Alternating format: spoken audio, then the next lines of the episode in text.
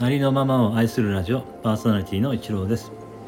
今回は「ここ今ポエム」より癒しの詩「お母さんあのね聞いて」という作品の朗読をさせていただきます。どうぞよろしくお願いいたします。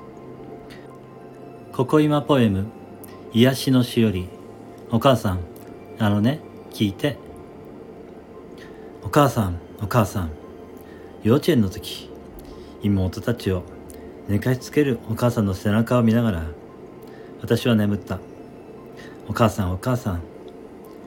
妹たちが歩けるようになったらお母さんは妹たちの手をつなぐので長女の私は3人の背中を見ながら歩いた。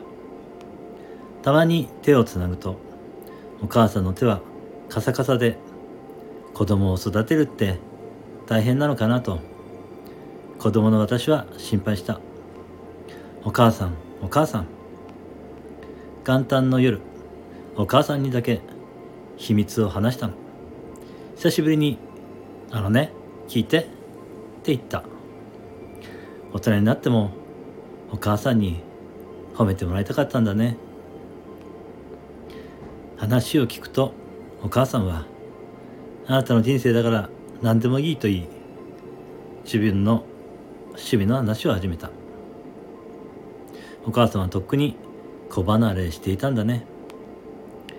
私だけお母さんお母さんと心は5歳のあの時のまま。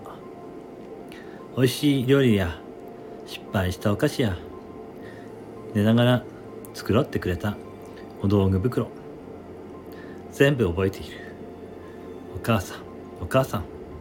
きっと私はおばあちゃんになってもお母さんお母さんあのね聞いて。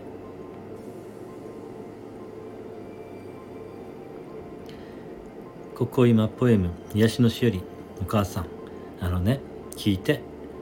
という作品の朗読をさせていただきました。ありがとうございました。